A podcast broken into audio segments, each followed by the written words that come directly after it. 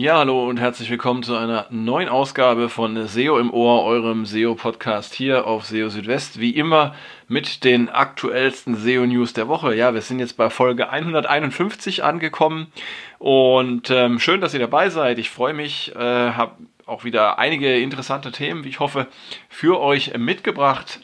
Das äh, Titelthema des heutigen Podcasts ist ähm, äh, zu viele Landingpages, ähm, denn zu viele Landingpages beziehungsweise zu viele lokale Landingpages können die Rankings für Hauptkeywords äh, in Google verschlechtern. Warum das so ist und was es damit auf sich hat, dazu mehr in dieser Ausgabe. Außerdem auch noch folgende Themen. Google gewährt keinen Rabatt äh, bei den Core Web Vitals für Plugins, Chats oder andere Features. Google gibt Tipps zur Vermeidung von Spam auf Websites.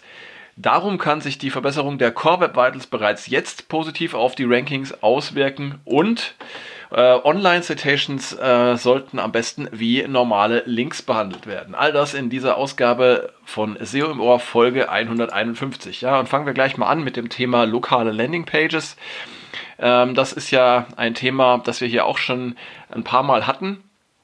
Ähm, es geht eigentlich immer wieder im Kern um äh, die äh, gleiche Sache, nämlich, dass es nach wie vor viele Websites gibt, die ja einfach viele, viele, viele, manchmal Tausende von Landingpages erstellen für einzelne Städte, äh, um jetzt dann zum Beispiel für ihre Keywords in Verbindung mit einem Städtenamen zu ranken. Und ähm, ja, das hat ja auch eine Zeit lang relativ gut funktioniert oder funktioniert sogar teilweise immer noch. Da gibt es Beispiele aber Google spricht sich da äh, immer öfter und ja auch immer vehementer dagegen aus. Und ähm, ja, es ist äh, abzusehen oder vielleicht sogar auch zu hoffen, dass das dann auch tatsächlich mal Konsequenzen haben wird. Ähm, ja, um das Thema lokale Landingpages ging es auch gerade wieder in einer ähm, Ausgabe des Google Search Central SEO Office Hours Termins, und zwar am 21. Mai. Ähm, besprochen wurde da eine Website aus Kanada und ähm, da war die Frage, ob es ja sinnvoll sein kann, für die verschiedenen Provinzen in Kanada separate Landingpages anzulegen. Und ähm, John Müller sagte dazu, dass ähm, das für Provinzen oder auf Provinzebene, übertragen auf Deutschland wäre das zum Beispiel Bundeslandebene, dass das äh, sinnvoll sein kann oder könne, wenn es entsprechend ähm, lokal relevante Informationen gibt, wie zum Beispiel individuelle Richtlinien oder auch ähm, populäre Produkte in den einzelnen Gebieten. Ähm, das Anlegen von Landingpages für jede einzelne Stadt, äh, so sagte Müller weiter, sei jedoch nicht sinnvoll äh, für global und landesweit tätige Unternehmen, weil es hier eben schwierig sei, ähm, jeweils eigenständige Inhalte bereitzustellen. Ja, und als Richtschnur nannte Müller so 10 bis 20 solcher Landingpages als Obergrenze, mehr sollten es nicht sein. Ähm, ansonsten kann es nämlich passieren, dass sich die Rankings für wichtige Keywords der betreffenden Website verschlechtern, also der Hauptkeywords. Ähm, dann sei es zwar möglich, für Keywords in Verbindung mit den einzelnen Städtenamen zu ranken. Ähm, die Rankings für die Hauptkeywords können dann aber leiden, ähm, was vor allem in Bereichen mit starkem Wettbewerb wahrscheinlich sein kann. Das heißt, beim Erstellen lokaler Landingpages sollte man mit Augenmaß handeln ähm, und auf eben zu viele solcher Seiten äh, verzichten, ähm, weil problematisch kann äh, auch noch sein, dass dann, äh, wenn es zu viele solcher Seiten gibt, der Verdacht sogenannter Doorway Pages ähm, entstehen kann, ähm, die also nur ein Ziel haben, nämlich ähm, auf, ein, auf eine gemeinsame Seite weiterzuleiten äh, und einfach nur Traffic abzugreifen. Und ähm, das kann dann auch mit einer Abwertung durch Google ähm, verbunden sein. Ja, also äh, als Richtschnur ähm, sollte man einmal diese ähm, Obergrenze betrachten und außerdem auch die Empfehlung, nur dann solche Landingpages anzulegen, wenn es tatsächlich relevante Inhalte ähm, zu der jeweiligen Region äh, gibt. Ja, zu den äh, Google Core Web, Core Web, Vitals haben wir ja auch fast jede Woche was dabei. Äh, ganz klar, das äh, Google Page Experience Update ist ja geplant für Mitte Juni und damit eben auch die Core Web Vitals als mobiler Ranking-Faktor. Und ja, auch in dieser Woche gab es wieder mehrere Meldungen dazu. Eine, die ich recht interessant finde, ist, äh, dass Google keinen Rabatt gewährt, wenn es auf einer Webseite bestimmte Funktionen gibt, wie zum Beispiel ähm, einen Chat oder auch die Anzeige von Bewertungssternen ähm, etc. Ähm, solche zusätzlichen Funktionen können sich ja durchaus negativ auf die Core Web Vitals auswirken.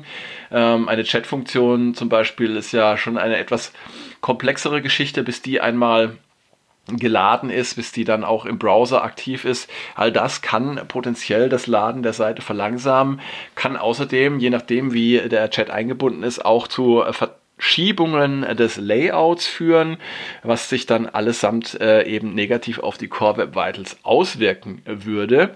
Und ähm, ja, Google äh, ist es aber letztendlich egal, warum Core Web Vitals schlecht sind. Also ob das jetzt aufgrund von zu großen Bildern oder eben auch wegen eines Chats der Fall ist. Ähm, schlechte Core Web Vitals werden einfach ähm, ja, äh, als solche gewertet, ähm, ohne eben die Ursache zu betrachten und können dann eben sich im ungünstigen Fall auch negativ auf die Rankings auswirken. Ja, in einem Video ähm, hat dann der Martin Split von Google ähm, erklärt, dass das Ziel der äh, Core Web Vitals darin besteht, den Nutzerinnen und Nutzern eine bessere Page Experience zu bieten.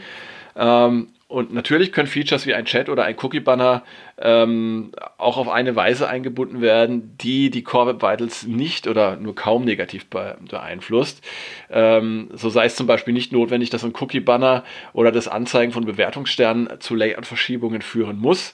Ähm, und äh, ja, wenn man einen Chat auf einer Website äh, integriert, dann soll man das eben so machen, ähm, dass dadurch die Website insgesamt nicht äh, verschlechtert wird. Ähm, schließlich rät äh, Martin Split auch dazu, ähm, im Falle von negativer Beeinflussung der Core Web Vitals durch bestimmte Features oder Plugins dann auch die Anbieter dieser Features und Plugins zu informieren und ihnen äh, zu sagen, dass man äh, von der Nutzung äh, Abstand nimmt, äh, weil eben die Core Web Vitals darunter leiden.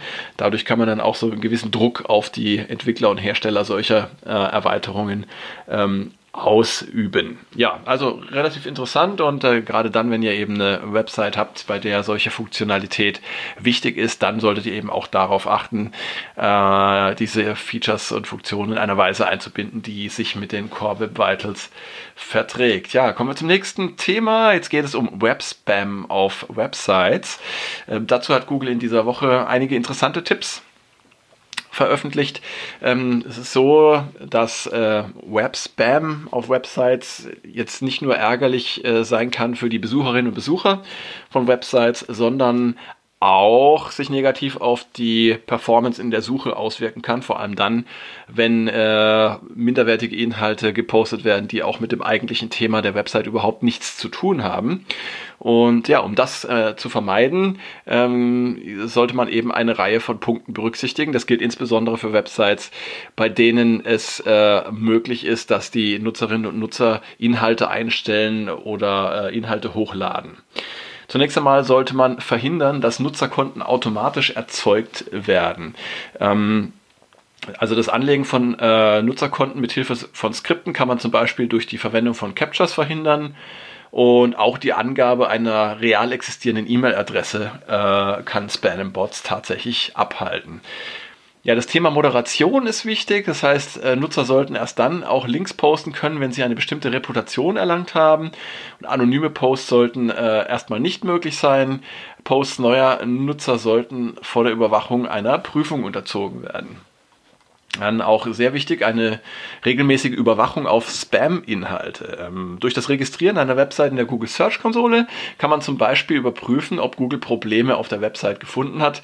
Dazu sollte man dann regelmäßig äh, in den Bereichen Sicherheitsprobleme und manuelle Nach äh, Maßnahmen nachsehen.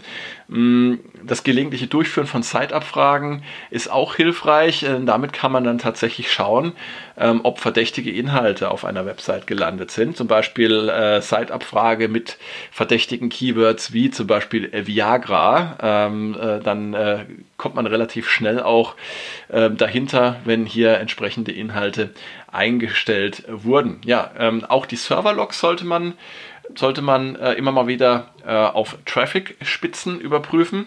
Insbesondere äh, für neu angelegte Seiten. Dabei sollten auch äh, URLs mit irrelevanten Keywords äh, beachtet werden. Und für weitergehende Analysen ähm, kann man auch den Bericht zu einzelnen Seiten in Google Analytics verwenden, sofern man Google Analytics eingebunden hat. Ja, zudem gibt es äh, passende Plugins, mit denen man verhindern kann, dass nicht angemessene Inhalte auf einer Website veröffentlicht werden. Äh, gerade für große Content-Management-Systeme, für WordPress ist das der Fall. Ja, und außerdem kann man auch für per Google Alerts ähm, schauen, ob für eine Website unangemessene Inhalte in der Suche erscheinen. Äh, zudem ist es zu empfehlen, Spam-Konten äh, ja, rechtzeitig zu erkennen und zu entfernen. Ähm, daraufhin kann man die Logfiles des Webservers regelmäßig überprüfen. Zum Beispiel, äh, ob es eine große Anzahl von Anmeldungen innerhalb einer bestimmten Zeit gibt oder ob eine große Anzahl von Aufrufen aus einem bestimmten IP-Adressbereich stattgefunden hat. Ähm, auch die User Agents sollte man sich anschauen. Gibt es dort unerwartete User Agents bei den Anmeldungen? Und ähm, ja, sinnlose Nutzernamen oder Anmeldedaten ähm, können auch ähm, ein Verdachtsmoment sein. Ja, äh, ein weiterer Hinweis ist, äh, man sollte Google auch davon abhalten, nicht vertrauenswürdige Inhalte anzuzeigen oder diesen zu folgen. Ähm, das kann man zum Beispiel dadurch erreichen, dass man äh, problematische Seitenbereiche oder gefährdete Seitenbereiche einfach per No-Follow oder per Disallow in der Robots.txt sperrt. Und Links innerhalb äh, nutzergenerierte Inhalte sollten entweder mit rel UGC oder rel NoFollow gekennzeichnet werden. Äh, um diese Verwaltung zu vereinfachen, sollten nutzergenerierte Inhalte in ein eigenes Verzeichnis gelegt werden. Ähm, das heißt, wenn es zum Beispiel einen Pfad gibt, für, äh, unter dem alle Kommentare liegen, dann äh, kann man diesen Pfad entsprechend auch besser verwalten und kontrollieren. Ähm, Im Gegensatz dazu, wenn es möglich ist, praktisch einzelne Seiten an beliebigen Stellen der Website anzulegen, dann wird das Ganze schon wesentlich schwieriger. Ja, und schließlich sollte die Website auf dem neuesten Stand gehalten werden. Das betrifft äh, das Content Management System, die Templates und ähm, auch die Erweiterungen und die Plugins. Und ähm, gerne auch äh, entsprechende Plugins verwenden zur Abwehr, wie zum Beispiel Akismet, was ja sehr bekannt ist auch. Ja. Also auf diese Weise kann man dann ähm, zumindest mal das Risiko senken, dass man Opfer von Webspam wird. Ähm, Wachsamkeit ist an dieser Stelle tatsächlich das Gebot. Ja, äh, warum können sich die äh, Core Web Vitals bereits jetzt auf die Rankings auswirken? Also das ist eine interessante Frage, die äh, ja, ähm, mehrfach gestellt wurde in letzter Zeit. Also zumindest gab es Beobachtungen, dass die Verbesserung der Core Web Vitals einherging mit verbesserten Rankings. Ja, und äh, das, obwohl das Page Experience Update ja erst für Mitte Juni ähm, angekündigt ist. Ja, und äh, dieses Mysterium, das hat eine relativ einfache äh, Antwort.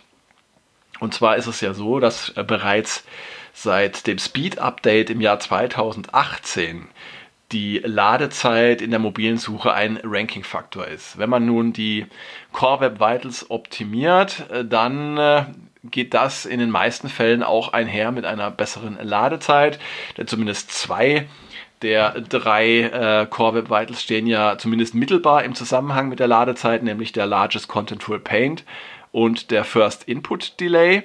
Und wenn man äh, diese beiden Werte verbessert, dann äh, wirkt sich das äh, sehr wahrscheinlich eben auch positiv auf die Ladezeit aus. Und ähm, ja, demzufolge äh, kann man diesen Ranking-Faktor, der bereits jetzt äh, aktiv ist in der mobilen Suche, dann eben auch begünstigend beeinflussen. Ja, und dann kommen wir auch schon zur letzten Meldung dieser Ausgabe von SEO im Ohr. Und zwar geht es da um Online-Citations.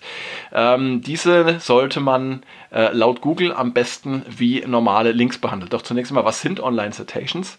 Ähm, ja, da geht es äh, im Wesentlichen um Verweise auf Unternehmen oder auch auf Hersteller hat man zum Beispiel in Online-Shops, wenn dann auf, auf den Hersteller der Produkte verwiesen wird oder aber auch in äh, Branchenverzeichnissen und vieles mehr. Ähm, da ist die Rede von sogenannten Online-Citations. Und ähm, wenn diese Online-Citations mit Links verbunden sind, ähm, eben etwa zur äh, äh, Verlinkung auf äh, den Hersteller von angebotenen Produkten, dann sollten diese Links nicht auf NoFollow gesetzt werden. Das hat John Müller in den Google Search Central SEO Office Hours vom 21. Mai ähm, erklärt. Ähm, denn äh, bei Online-Citations handelt es sich nicht um bezahlte Links normalerweise. Daher kann man diese auch ganz normal in Webseiten integrieren. Äh, und außerdem äh, haben Links zu Herstellerseiten, zum Beispiel auf E-Commerce-Websites, auch eine große Autorität und eine große äh, Bedeutung. Wenn man oder wie man genau die Links von Online-Citations einbindet, also zum Beispiel in einem Akkordeon, oben oder unten auf der Seite und ob die verlinkten Seiten dann in einem neuen Tab geöffnet werden oder nicht. Das äh, spielt zwar aus der Sicht der Nutzerinnen und Nutzer eine Rolle, ähm, aus SEO-Sicht hat es aber keine Bedeutung. Ja, also vielleicht auch eine interessante Info an der Stelle. Ja, und damit sind wir auch schon durch mit dieser Ausgabe 151 von SEO im Ohr. Ich hätte euch noch vieles mehr erzählen können, aber ich muss natürlich immer eine Auswahl treffen der fünf wichtigsten Themen aus meiner Sicht oder der fünf interessantesten Themen für euch. Ähm, wenn ihr Themenwünsche habt oder Fragen, Anregungen, dann lasst es mich gerne wissen. Schreibt mir, kontaktiert mich. Ähm, die ganzen Kanäle, die ich euch dazu anbieten kann, die findet ihr auf SEO Südwest. Und ansonsten freue ich mich natürlich, dass ihr wieder dabei gewesen seid und würde mich noch mehr freuen, wenn ihr auch das nächste Mal wieder dabei seid. Ähm, eine ganz große Freude könnt ihr mir auch machen, wenn ihr mir auf Spotify folgt. Den entsprechenden Link habe ich euch auch auf SEO Südwest in den Show Notes hinterlegt. Und ja, ansonsten bleibt mir nur äh, zu sagen, bis zum nächsten Mal. In der Zwischenzeit schaut auch gerne regelmäßig auf SEO Südwest vorbei. Da gibt es für euch jeden Tag die aktuellsten SEO-News frisch äh, auf den Bildschirm. Bis dahin, macht's gut. Ciao, ciao. Euer Christian.